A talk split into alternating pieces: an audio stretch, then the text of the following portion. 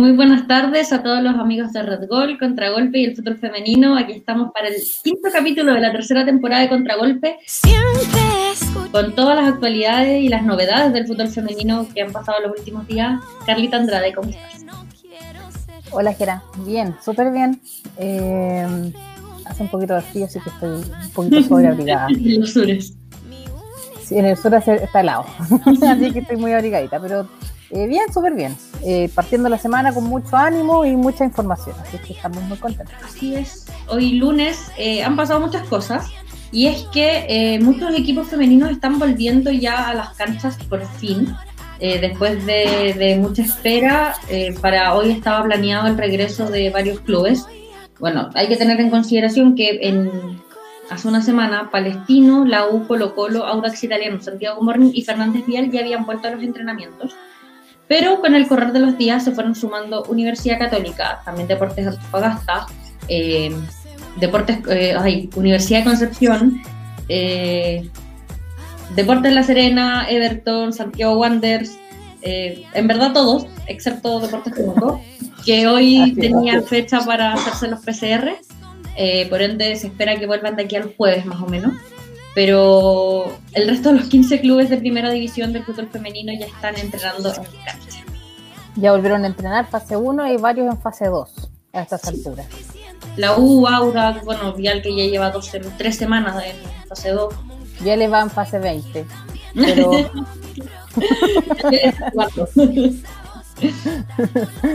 no, pero sí, ya estamos está avanzando el campeonato, ya eh, solo como dice la gira falta solo Temuco, así que estamos igual contentas. Por fin se pusieron las pilas. Oye, al fin. Creo que ya era, hora de que, de que viéramos a los, a los equipos entrenando en cancha. Tanta espera, bueno, más de seis meses sin, sin poder verla hasta que, bueno, por fin ahora después del 18 ya la mayoría citó para hacer los PCR y, y, volver a las canchas. Y yo creo que era lo, era lo único que faltaba. Eh, sí, pero ya falta tan. A ver. Eh, me perdí, era perdón. perdón. Bueno, eh, los equipos ya están entrenando en cancha la mayoría y si bien algunos tenían fecha para volver el día viernes, varios lo pospusieron hasta el lunes porque uno, estaban esperando que les entregaran los resultados de los exámenes, y dos, sus comunas también siguen en cuarentena, entonces también tenían que esperar que ANFP gestionara los permisos para que pudieran ir a entrenar, como es el caso, por ejemplo, de Iquique, Everton y Santiago Wanderers, y bueno, Universidad de Concepción también, que esas cuatro comunas en particular están en, confinamiento obligatorio todavía. Entonces, no es como que pudiesen llegar y salir como, uno acá en sus comunas que no están, que no están confinadas hay varias comunas que están llegando a números igual bien altos, así es que estas, las restricciones podrían empezar a aumentar a lo largo de Chile. Así es que también vamos a estar revisando bien lo que pase, lo que determinen las autoridades en realidad, porque la NFP puede disponer, los clubes también, pero finalmente las autoridades son las que otorgan o desotorgan permisos, ¿no? Y quitan los permisos. Entonces, sí, no, sí sé. Sí, una broma. Y quitan los permisos, así es que hay que estar atentos a eso. De todos modos, eh, no son los únicos que volvieron a las canchas. Y es que la Roja Sub-17 se convirtió en el primer equipo y selección juvenil en que, vuelve a los entrenamientos desde que comenzó la pandemia. Eh, la Sub-17 empezó a entrenar en Quilina el pasado jueves eh, con un, staff de 21 jugadoras, más el cuerpo técnico. Fueron visitadas por Pablo Milad y con todas las medidas sanitarias y de seguridad iniciaron ya las prácticas de cara al sudamericano de noviembre. El sudamericano está planificado para jugarse en Argentina. En Uruguay. ¿En Uruguay? Ya. En Uruguay. El 20 es Argentina, el sub-17 es Uruguay. Sí, me confundo. en el sudamericano, Chile quedó eliminado en el, sudamericano, se alcanzó a jugar la fase de grupo, la fase inicial, y se suspendió, se pospuso en realidad la fase final. La del, ¿Cómo? Un hexagonal. ¿Era cuadrangular o hexagonal? Eh, ahora quedan cuatro. Entonces era un cuadrangular. El cuadrangular final del 20 es el que no se alcanzó a jugar. Sí, no se alcanzó a jugar la, última etapa. y el sub-17, el sudamericano, es para eh, obtener un pasaje para ir al Mundial en India. En India, sí, en 2021 y, y por fin está planificado que vuelva, o sea, que se disputa en noviembre. Eh, y las jugadoras de la selección chilena sub-17 ya volvieron a entrenar, son 21 las jugadoras que están convocadas. Eh, son el primer, la primera selección juvenil y el primer equipo juvenil. O sea, ningún futbolista juvenil había vuelto a los entrenamientos desde que comenzó la pandemia hasta que volvió la Roja Sub-17, que le está abriendo también el camino a, selecciones masculinas y femeninas también. Y está súper bien, porque además, como dices tú, son las únicas que han vuelto juveniles en, los campeonatos sub-17, juveniles están todos suspendidos. Por ende, el único, la única preparación que van a tener va a ser esto antes de llegar al sudamericano, a competencia internacional. Por ende, va a estar muy, muy complicado eh, bueno, para todos, en realidad, para todas las selecciones de Sudamérica en general, pero sobre todo aquí que no hay, no hay competencia. Así es, hace más de un año que no, bueno, no más de un año, pero casi un año que, que no compiten, que no pueden jugar. Y, va a ser difícil también si se considera que la única, el único ritmo que han tenido ha sido con, con la selección. Pero de todos modos, eh, por fin volvieron, ya están preparando lo que va a ser el sudamericano y, y bueno, a ver si es que vuelven en, 2021 con, el torneo. Bueno, por otro lado, eh, esta semana las jugadoras de primera B están protestando fuertemente contra la ANFP porque dicen a grandes rasgos que si es que hay protocolos para que la primera vuelva a jugar, ¿por qué no hay protocolos para que la primera B vuelva a entrenar en cancha? Entonces están protestando fuerte, están exigiendo que, les, las autoricen al menos a volver a cancha eh, y entrenar presencialmente a los clubes que estén dispuestos a, a, poner sus centros de entrenamiento y todo esto. Esto lo lidera una jugadora de Unión La Calera, eh, pero principalmente es porque no están jugando desde 2019. Y, y, van a perder los dos meses de 2019, van a perder todo 2020 para recién ver si es que en 2021 vuelven. Entonces, bueno, a grandes rasgos, la idea es poder tener algo de ritmo y poder profesionalizar también el fútbol yo creo que todos entendemos y empatizamos muchísimo con la demanda de esta jugadora, porque por supuesto que en virtud de tener una competencia eh, de nivel, eh, qué sé yo, eh, hay un sinfín de razones para que se sostenga la segunda división. Pero si los equipos con suerte tienen un cuerpo técnico o tienen un entrenador los clubes se van a preocupar del protocolo, se van a preocupar de que se hagan los PCRs, los equipos tienen cuerpo médico. Entonces yo creo que esta decisión va más allá de una cosa de, a nivel de, dirigencia, sino de, de, ANFP, digo. Y va por un asunto también de los clubes. Los clubes dijeron que no querían volver. Entonces, claro, pero en este caso igual que, bueno, en este caso la petición es para los clubes que estén dispuestos a volver. O sea, tampoco les pueden exigir pero sí están pidiendo que, por ejemplo, en este caso, al parecer uno en la calera sí está dispuesto a mantener los protocolos para que vuelvan a entrenar, eh, que les den el permiso a ellas que sí están dispuestas a volver a entrenar. O sea, no están diciendo que todos vuelvan y que el torneo vuelva ahora, porque se sabe que las capacidades no están. Pero si es que, por ejemplo, en este caso, el club está dispuesto a brindarle la, la seguridad y como los servicios para que estas 21 jugadoras en particular puedan volver a la cancha a entrenar, ¿por qué NFP se los niega? En ese caso estoy de acuerdo, que lo, puedan pedir, por supuesto, si un club quiere hacerse cargo, quiere hacerlo, y me parece, no, veo el por qué no.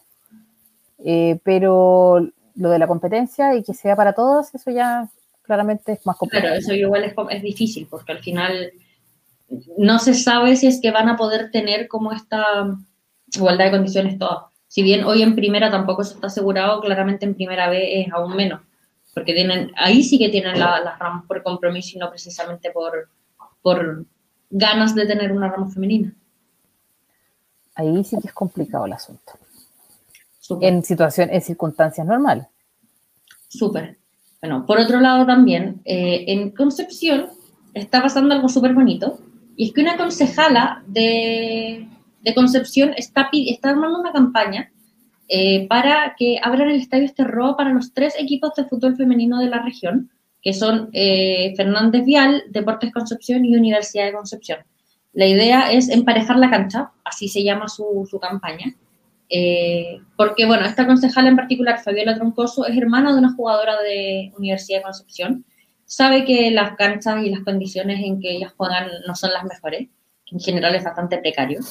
Pero, pero la idea también es que si es que se puede ocupar el estadio para los partidos de Universidad de Concepción masculino, los partidos de Deportes Concepción masculino, los partidos de Fernández Vial masculino, ¿por qué no ocupar entonces el, el estadio Esterroa para los mismos tres equipos femeninos?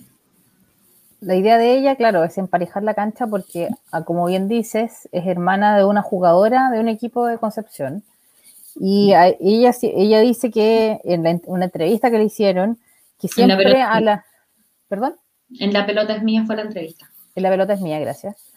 Que siempre las hacen jugar en los peores horarios, en las canchas más lejos, que por qué. Si queremos empezar a impulsar, si queremos empezar a hacerlo bien, eh, debería abrirse también el, el Esterroa eh, para, para las ramas femeninas de los equipos de, la región del Biobío. Esterroa es mujer. Ese es el hashtag para que lo compartan en sus redes. La verdad es que yo creo que es una súper buena idea, o sea, si es que se puede ocupar para todos, ¿por qué no para todas también? Para todos. Exactamente. Pero ojalá que, ojalá que pueda llegar a algo. Si bien es una idea de una concejala, esto puede pasar a la comisión de deporte de la misma, del mismo municipio y, darle el espacio que se merecen las jugadoras. Totalmente de acuerdo. Es una linda iniciativa, me parece. Felicitaciones a la, a la concejala que está que partió con esta campaña. Súper. Bueno, por otro lado, eh, hoy pasó algo súper importante, fue un batacazo, creo yo, de, eh, de Audax Italiano, que presentó a Yesenia Guanteo como refuerzo. Sorpresa sorpresón. Yesenia Guanteo dejó el Cáceres hace un, hace un par de meses, una vez que terminó la temporada ya se despidió. Y, y, hoy fue presentada como nuevo refuerzo de Autax para la próxima temporada, el club que la formó y donde hizo sus primeros pasos en el fútbol femenino, que es un, refuerzón. Señor refuerzo. Cierto, la, la Yesenia Guanteo jugó en, el, jugó en Autax, como dices tú, al en sus inicios, desde el 2009 hasta el 2011 Después pasó a Colo Colo y desde Colo Colo pasó directamente al Cáceres de España. Eh, fue una sorpresa en realidad que se fuera del Cáceres porque estaba jugando, eh, no estaba, no era blanca, no era banca, no fue sorpresa que se fuera. Eh, estábamos esperando que nos contaran dónde se iba y apareció en Audax hoy día, sorpresa para todos. Así que real sorpresa. Tremenda, tremenda fichaje. O sea, yo creo que esto también te muestra que el torneo se está poniendo competitivo, se lo están tomando en serio más clubes y, que son cada vez más quienes, quienes están dispuestos a, ir por más, o sea, a, que se, se, equipare la cancha y por fin no sean solo dos o tres los equipos que pelean el torneo y sean seis, ocho, diez, dieciséis, ¿por qué no? Que se equipare no solo a nivel de, de organización, sino también a nivel de competencia porque están, hay, históricamente ha sido tan desigual el campeonato y ahora vemos fichajes nuevos en, Audax, hemos visto que se reforzó el Vial, que la Universidad de Concepción también se reforzó a principios de año y, bueno, y los clubes que ya por tradición se han preocupado más, por supuesto que también se han reforzado más, pero es, es muy importante que la competencia suba y que repatriar a chilenas que estuvieron en el extranjero jugando en un muy buen nivel le hace demasiado bien al, campeonato chileno. Así, que muy bien por regreso. Muy bienvenida Yesenia Huenteo nuevamente. Sí, así es. Bueno, las chilenas por el mundo este fin de semana jugaron. Eh, María José Rojas perdió en la primera ronda de las, de las finales del torneo en Australia contra la Adelaide City y ahora van a jugar la segunda ronda contra el Metro United este fin de semana. El PSG de Christian Endler eh, goleó al Stade de Reims eh, fue titular como siempre, pero la sorpresa llegó en el partido del París FC contra el Le Havre, porque Francisca Lara por fin debutó, eh, fue titular, jugó los 90, pero pasó algo Pero pasó algo. Siempre pasa algo con Lara. Se perdió un penal a los 13 minutos. Se perdió un penal, sí, pero no sé. Estas cosas pasan en realidad. Como que hay algunos que dicen, no, pero otra vez se perdió un penal.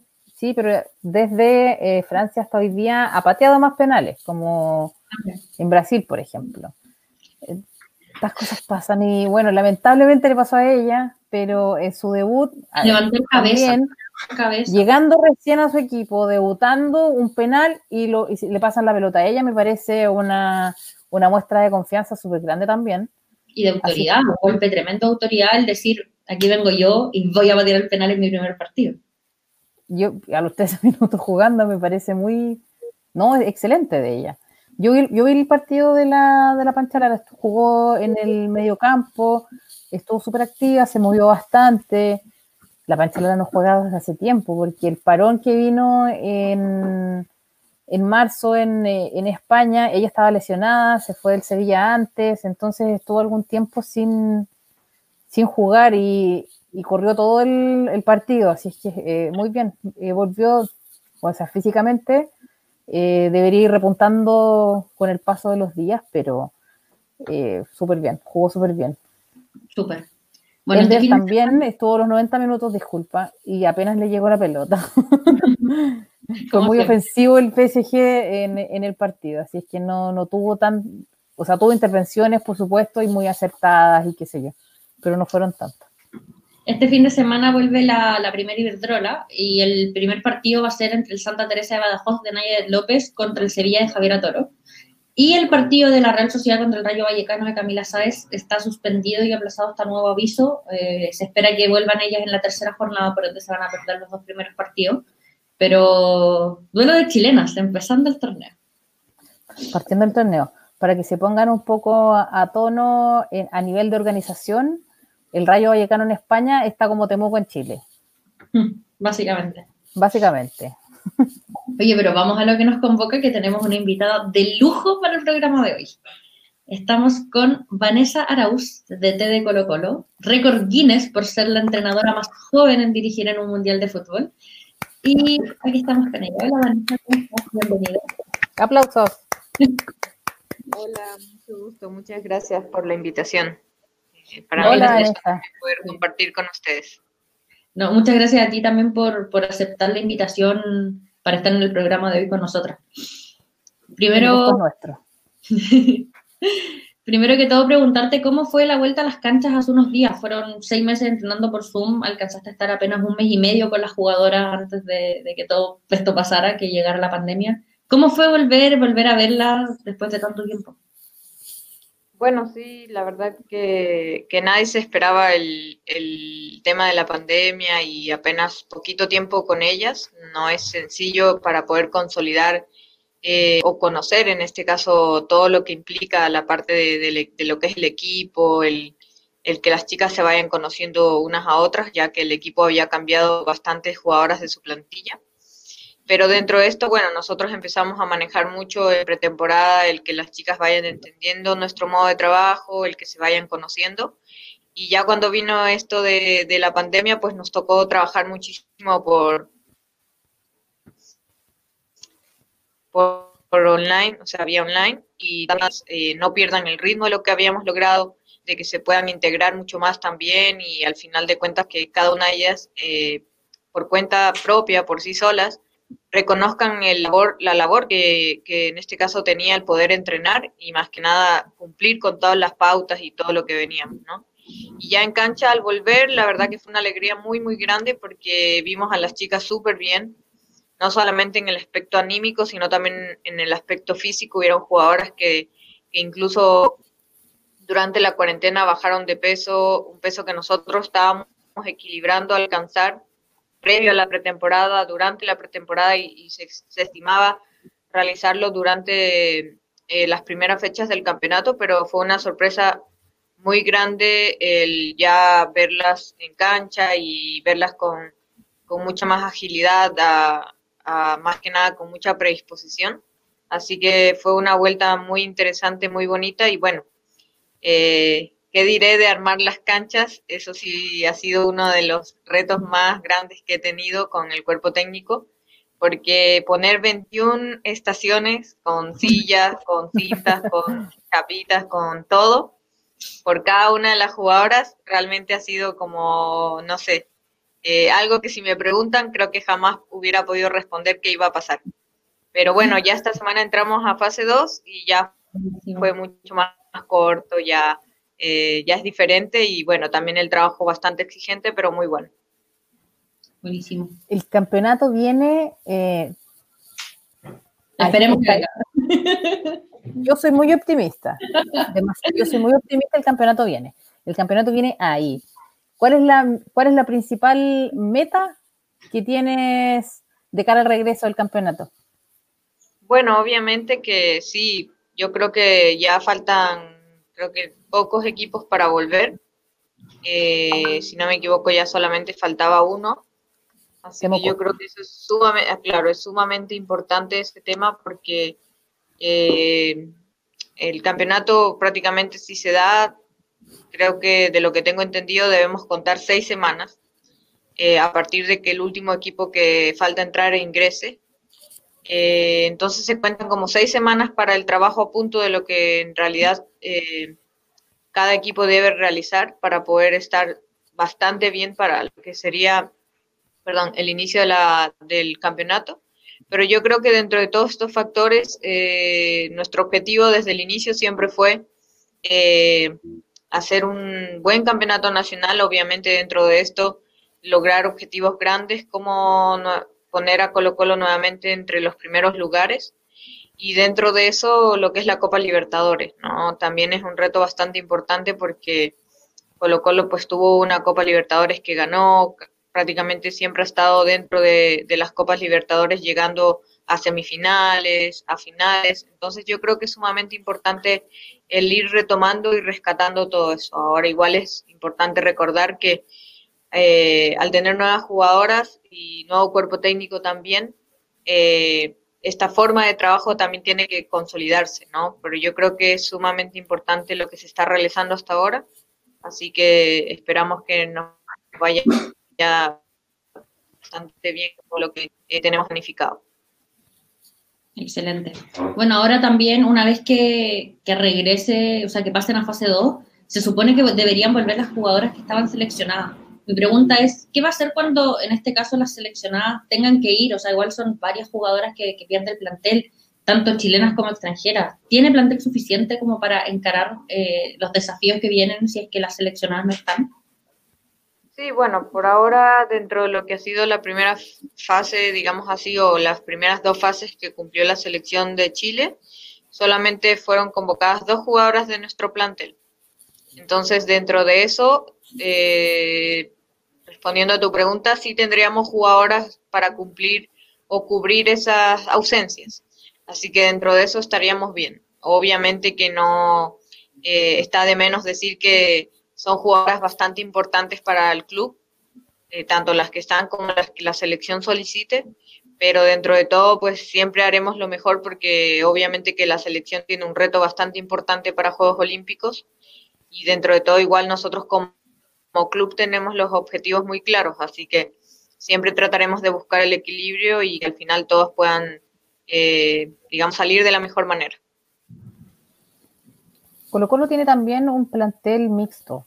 Eh, tiene muchas jugadoras muy jóvenes, como la Elisa Durán, la Valentina Díaz, son, son pequeñas todavía. Eh, eh, tu proyecto incluye trabajar de la mano con el, el fútbol joven femenino de, de, Colo Colo. Estás, tienes a juveniles a la espera ya o muy cercanas al plantel adulto. Sí, bueno, una de las de los proyectos, de, de, hecho, cuando yo me reuní por primera vez con, con Harold, en este caso como vicepresidente de Colo Colo, eh, él me manifestó que uno de los proyectos que tiene el club es que exista, en este caso, la sub 15 y la sub 17, tomando en cuenta como eh, la parte, digamos, inferiores, como se dice en mi país, o formativa, en este caso de, del club, para que con este proceso, uno de los ideales es que poco a poco las jugadoras de estas categorías vayan subiendo a la categoría adulta cuando cumplan una edad que se los permita, ¿no? Tampoco eh, exigiéndolas y haciéndolas saltar fases, porque esa no es idea. Pero, por ejemplo, nosotros contamos con jugadoras como Margarita Conillao, que es de la sub-17, pero que tiene un talento bastante impresionante para la edad que tiene, que se logra acoplar bastante bien y no solo en carácter, en, no solamente en personalidad, sino en juego, y que eso para nosotros es sumamente importante detectar ese tipo de talentos. Entonces, eh, yo creo que más o menos va por ahí, el poder ir entendiendo que para que un equipo no solamente tenga que necesitar de extranjeras como decir sus mayores potencias dentro del equipo, tiene que también funcionar de la mano con la parte de, de, las categorías inferiores, para que eso permita pues que el club pueda sacar talentos propios. Así que yo creo que por ese aspecto es sumamente claro el proyecto y muy importante el poder realizarlo. En el caso de, estas formadoras jóvenes que, que, son miembros del plantel también, ¿cómo se trabaja, por ejemplo, el tema de las redes sociales, su ambición, no sé, el apoyo psicológico que nos están dando? ¿Cómo, cómo está trabajando como de forma integral esto? Bueno, eh, dentro de todo nosotros tratamos siempre de, de irlas guiando, lo que siempre, o al menos la metodología que a mí me ha gustado y que el cuerpo técnico en general se ha podido acoplar bastante bien, es que a las jugadoras se les da muchas herramientas. O sea, ella siempre les dice, ustedes tienen una opción A, opción B. Esta es la opción A. En la opción A tú puedes eh, elegir esto y puedes cometer muchos errores. Y en la opción B realmente puedes tomar en cuenta todo el contexto y al final qué objetivo quieres en tu vida. Y tienes que aprender a tomar la opción que más te acerque al objetivo que tú quieres en tu vida. Entonces, es la forma en la cual también se les dice, perdón, Ah, se me cayó la cámara. Sí. Cosas que pasan. Ya. Es la forma en la que también a las, a las chicas se les dice que si realmente ellas eh, no, no se dan cuenta de que eh, todos estos factores de redes sociales, de cómo ellas se muestran con, con digamos, al público, a, a sus seguidores, es también sumamente importante el tomar en cuenta este factor, ¿no? Eh, dentro de todo, pues siempre tratamos de, darles consejos, más no, eh, no sé cómo explicarlo, decirles, no sé, si, si subes una cierta foto, si publicas ciertas cosas, eh, no sé, queda sancionada o de alguna manera. Lo que sí manejamos es temas con respecto al club. Por ejemplo, no sé, sucede alguna cosa interna o alguna noticia que todavía no se puede decir, pero que ellas la saben, ellas saben muy bien que no lo pueden decir. Si tienen algún tipo de entrevista, tiene que ser notificada primero a los jefes de prensa del club para que ellas la puedan autorizado, ellas las puedan eh, dar.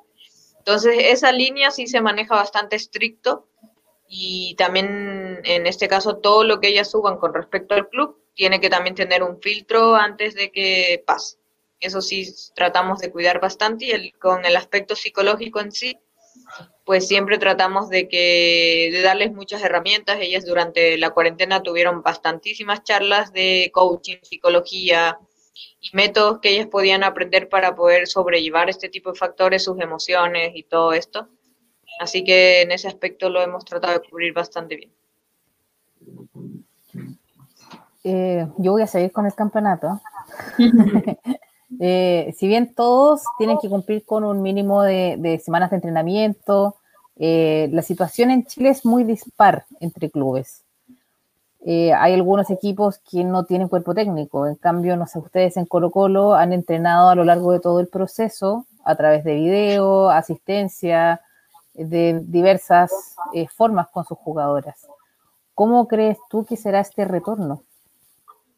Bueno, yo creo que dentro de todo, la verdad, lo que eh, es preocupante igual entender que hay clubes que no han podido tener quizá la misma situación que otros. Dentro de todo, eh, nosotros como, como club, como cuerpo técnico, desde el día uno de saber de que ya no se podía volver a las canchas a entrenar, hicimos un plan, digamos, donde semana a semana lo íbamos mejorando y renovando porque fueron, nosotros calculamos como 236 sesiones de trabajo eh, vía Zoom. Y eso es bastantísimo y, todo el empeño que implica eh, el hecho de, estar detrás de una pantalla que no, no es lo mismo que poder estar en cancha. Y tomar en cuenta todo eso, bueno, eh, habrán clubes que hicieron lo mismo, otros por lo que mencionabas quizá no. Entonces el retorno va a ser desde ese punto de vista, eh, creo que en un panorama distinto para cada uno de los clubes y quizá unos ganen muchísima más ventaja que otros. Yo siempre digo que hay clubes que justamente las escuchaba antes de yo ingresar a la entrevista, de que hay jugadoras o clubes que se están reforzando bastante bien y eso hace un, torneo mucho más competitivo. Y estoy muy de acuerdo en eso porque eh, desde mi punto de vista, el que uno o dos clubes siempre ganen ya se torna muy predecible. Para mí me parece mucho más emocionante, competitivo y divertido el hecho de no tener esa certeza y ese conformismo de decir, no, bueno, es que mi equipo es tan bueno que ya sé que o estoy en la final o estoy en la Libertadores. Y yo creo que ese tipo de exceso de confianza quizá es el que hay que aprender a, entender y, y, pelearla. O sea, al final cada partido para cada equipo va a ser diferente, habrán situaciones de la cuarentena que quizá te afecten, habrá cosas emocionales que quizá te afecten y yo creo que ese todo, tipo de aspectos son todos los que puedan jugarse como variables dentro del retorno al, en este caso, al torneo. En esa misma línea, ¿cómo afecta este desnivel competitivo, por decirlo así, como donde solo dos o tres equipos están peleando el torneo normalmente, con las aspiraciones internacionales que puedan tener ustedes? Bueno, eh, yo creo que en este caso nosotros hemos sido bastante claros con poder alcanzar una Copa Libertadores y alcanzar un buen nivel dentro de ella. Eh, de hecho, la Copa Libertadores fue el año pasado en Ecuador y tuvo un nivel bastante bueno, eh, donde hay ya equipos que no son casi los mismos que llegan a la final. Y yo creo que eso es importante entender que también nosotros, al pensar solamente en el campeonato nacional, está bien, es lo que te da el cupo y hay que enfocarse en eso primero. Yo siempre digo un paso a la vez, un objetivo a la vez para seguir llegando a más objetivos. Pero también es importante entender que dentro de esa preparación uno también puede pensar en cómo es la parte competitiva fuera de tu núcleo, que en este caso sería Chile. Así que por eso es importante también tener una planificación que te pueda dar una base bastante fuerte en caso de llegar a una Libertadores, por ejemplo, que es la competencia actualmente eh, sudamericana de los países que, también compiten. Así que yo creo que eso sería eh, muy importante, pero nuestro objetivo igual es, eh, desde el aspecto internacional, en este caso, llegar a la Copa. ¿Qué tan grande es el, impacto de pasar ganando en el campeonato chileno y luego tener que tratar de nivelar estas diferencias que puede haber a nivel internacional. ¿Cómo se puede eh, nivelar eh, a nivel de competencia, digamos, con, campeonatos que están tal vez más avanzados que el chileno como el brasileño, por ejemplo? Sí, bueno, es, eh, a mí me pasó una experiencia muy similar en Ecuador cuando dirigía la selección de Ecuador. pasaban factores muy parecidos. Por ejemplo, nosotros estábamos muy parejos entre Perú, Colombia, eh, Uruguay, Argentina, entonces teníamos una rama en la cual podíamos pelear y sabíamos que si, no sé, se daban las llaves, nos tocaba ese grupo, ya más o menos sabíamos si podíamos clasificar, si iba a estar duro o si no. Y, obviamente el equipo a vencer siempre era Brasil. Después ya venía un poco que fue ah, escalando según categoría, escalando Venezuela, escalando Colombia, Chile, que clasificó al último mundial. Entonces eso para, digamos, trasladándolo en este caso a lo que es un club, eh, te da la misma sensación de que, como tú lo mencionabas, hay torneos que ya tienen mucho más años, mucha más consolidación, que hay jugadoras incluso de, del grado de Cristiane, que están jugando en, en equipos bastante fuertes y competitivos. Entonces eso lo hace bastante interesante desde mi punto de vista, pero al mismo tiempo, como mencionaba, la planificación que nosotros tenemos que realizar para poder llegar en las mejores, mejores condiciones, te la va a dar mucho la parte de competencia del propio eh, campeonato de, la ciudad o del país en el que estás, te lo va a dar también la preparación que hagas previo a esa copa, en este caso tratar de jugar la mayor cantidad de partidos amistosos de un alto nivel, no solamente digamos que a veces no sé, eh, jugar con, otros equipos que quizá no tengan esa competitividad que tiene la Copa Libertadores y que al final tú creas que ganaste a todos y cuando vas allá te das cuenta que no. Y eso suele pasar mucho. Así que yo creo que eso es lo más importante, entender qué nivel estás, saber cuáles son tus aspiraciones dentro de eso y ser muy estratégico. Al final los partidos también pasan mucho por la estrategia en la que tú puedas armar. Y no solamente es el vamos y vamos a ganar y toda la garra y, y, así. También hay partidos que hay que saber entender que si el rival es mucho más fuerte, no voy a ir con todo todo el tiempo. También tengo que saber cómo me voy a defender, cuándo voy a atacar. Entonces son todo este tipo de aspectos que al final se manejan mucho por, por la estrategia también. Absolutamente. Sí, eh, totalmente.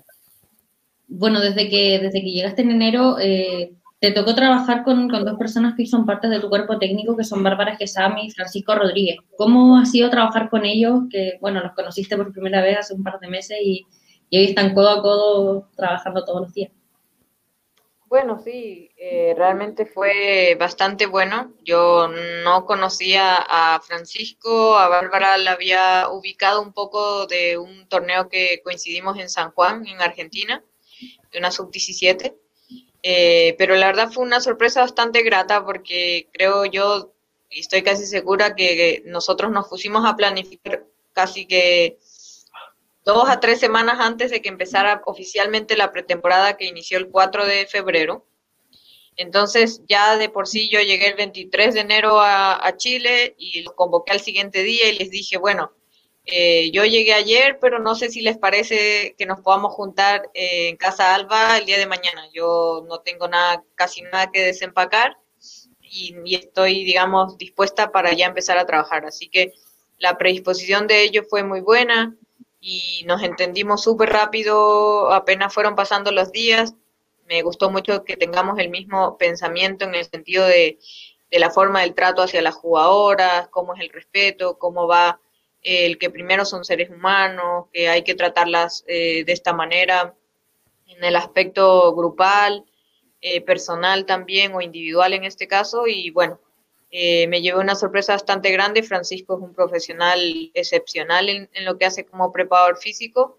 Y Bárbara, que el puesto de portera, de lo que es preparadora de porteras, que no hay mucho a nivel mundial y mm, que hablar de a nivel sudamericano, que poco a poco van saliendo ya más eh, entrenadoras de esta, de esta área. Pero me, sorprendió gratamente eh, su forma de trabajo, su profesionalismo y, y el cómo adapta todo este tipo de metodología para que las arqueras pues eh, se compaginen bastante bien con la parte ya táctica grupal, digamos así. Así que en general manejamos una línea muy parecida, muy completa y, el trabajo con ellos, la sincronía, digámoslo así, ha sido muy buena para mí.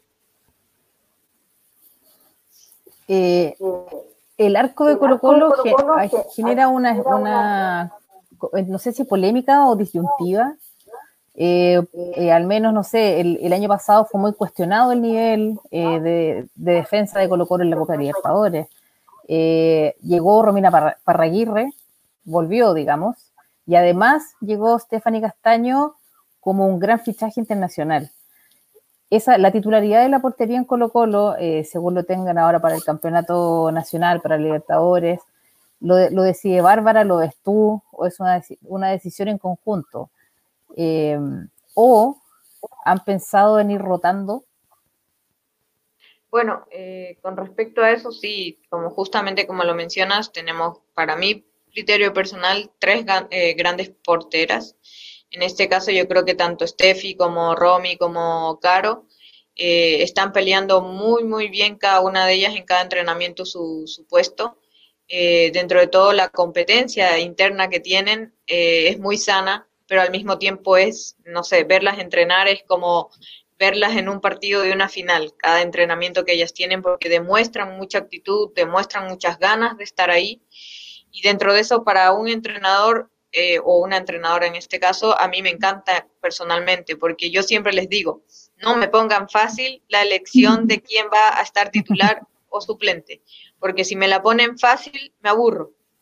Yo siempre menciono ese aspecto porque me parece fundamental que en cada posición de juego las jugadoras pongan esa, esa decisión donde uno, uno tenga que romperse la cabeza y decir, no, ella, ella sí, porque si me toca hacer un cambio, ella entra mejor y así sucesivamente.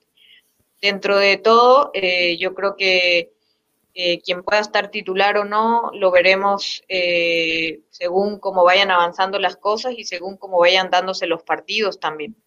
Em, pero lo decidimos siempre en conjunto con el cuerpo técnico. De hecho, yo siempre hago reuniones previo a los partidos para poder analizar el contexto del partido al cual nos vamos a enfrentar y entender por qué esta arquera podría darnos mayor garantía que tal.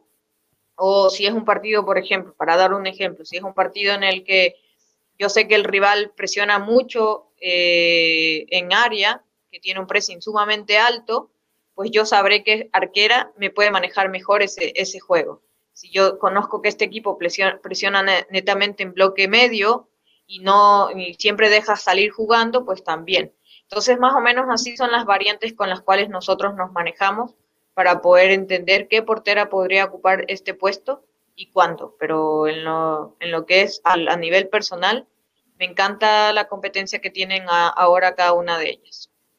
Quedamos en suspenso.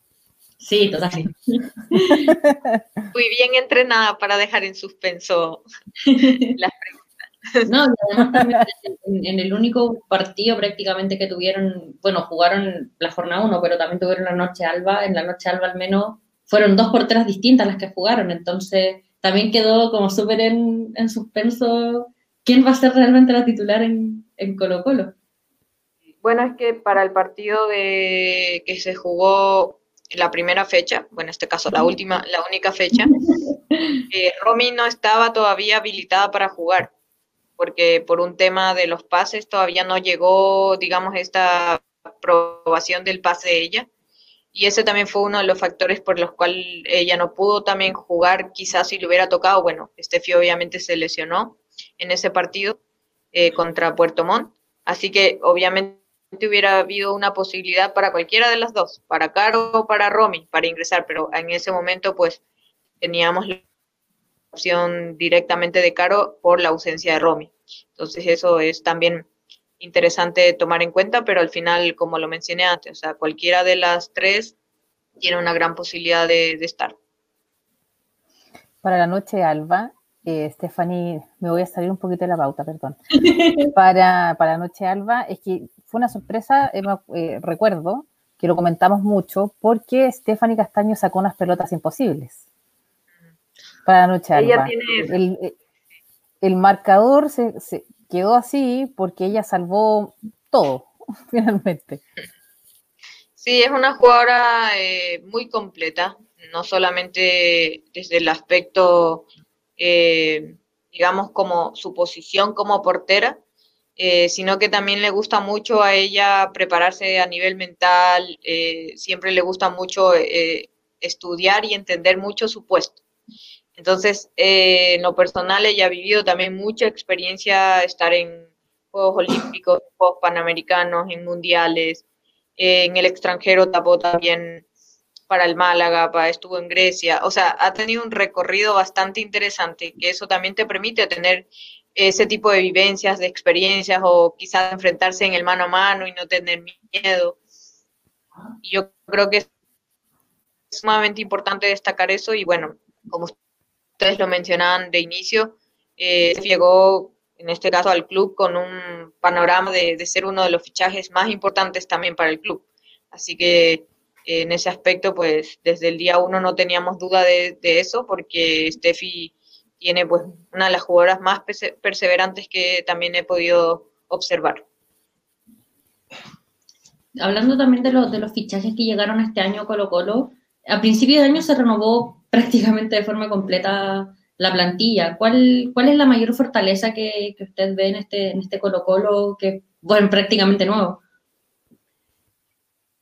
Bueno, yo Mm, creo que una de sus fortalezas es, eh, lo personal, el de tener jugadoras eh, rápidas, eh, de tener jugadoras con mucha técnica también, también con mucha visión de juego como características principales. Yo creo que eso es un aspecto importante. son jugadoras jóvenes también, como ustedes lo mencionaban al inicio, que también dan este tipo de frescura, de, de entender que no se hacen como un equilibrio entre las jugadoras de mayor experiencia, que quizá con más edad, entre las jugadoras que son más jóvenes, te permiten también generar esta competencia que yo lo vengo mencionando, que es bastante interesante. Y que al final eso te permite a ti dar bastantes opciones y variantes dentro de lo que es el posicionamiento en el terreno de juego de las jugadoras, ¿no?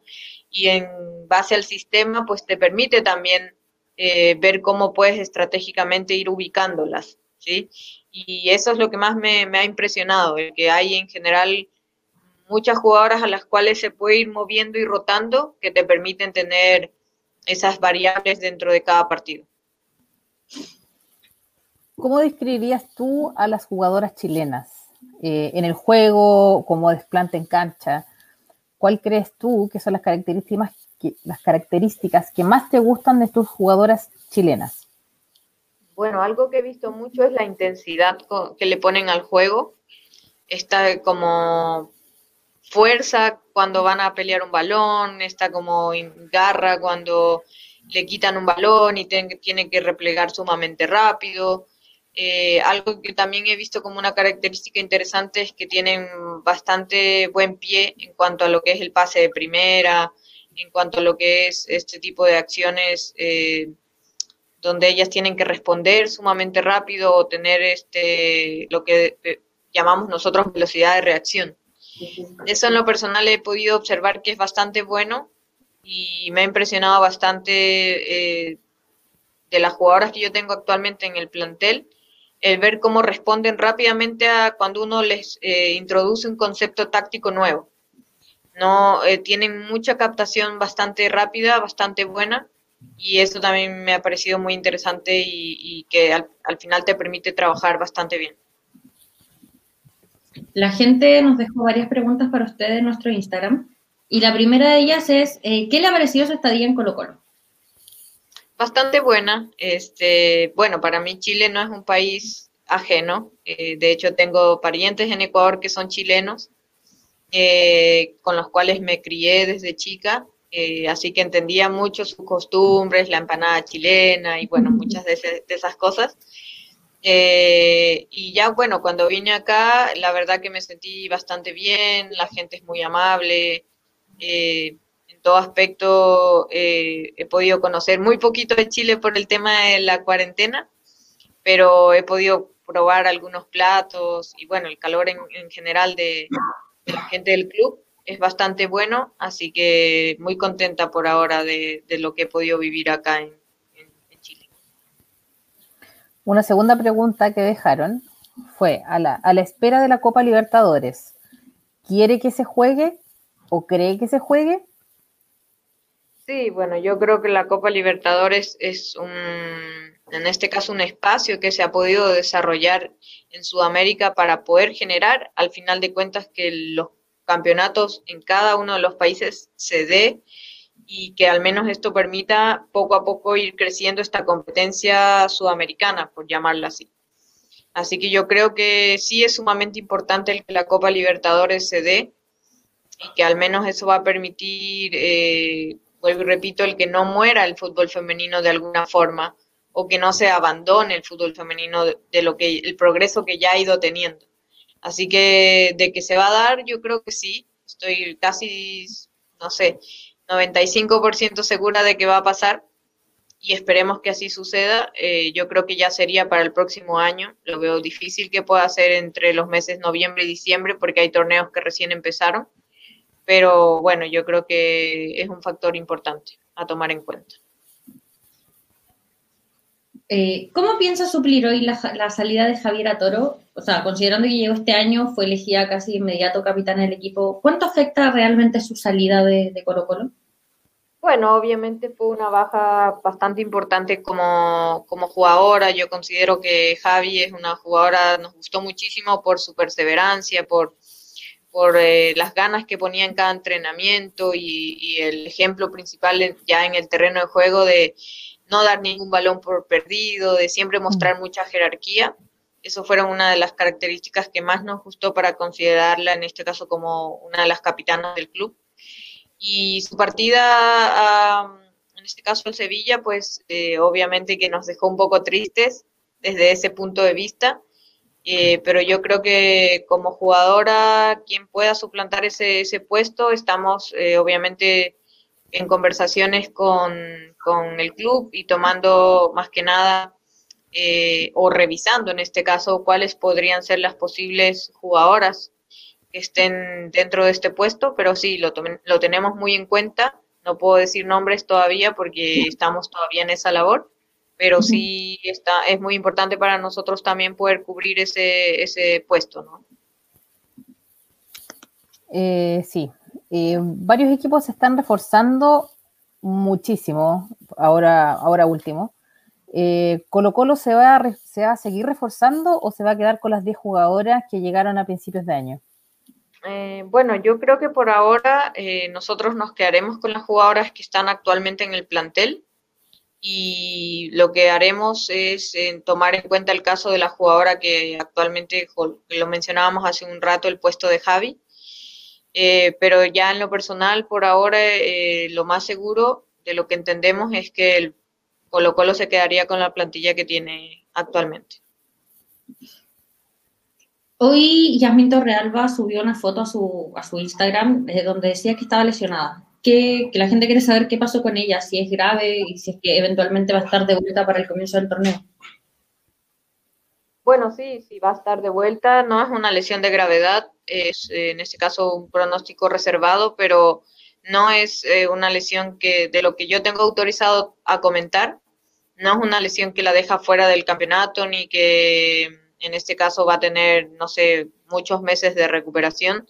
Es una lesión, digamos, que hay que tomar en cuenta, obviamente tiene que hacer rehabilitación y podrá estar muy pronto con tanto con Colo Colo y si sigue siendo tomada en cuenta para la selección, obviamente, con la selección. Excelente. Estoy muy contenta como hincha de la selección.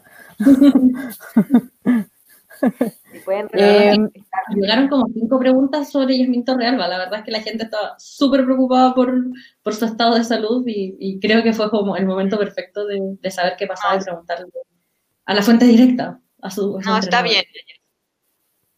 Sí, está bien, está bien. La queremos mucho. tiene que recuperarse.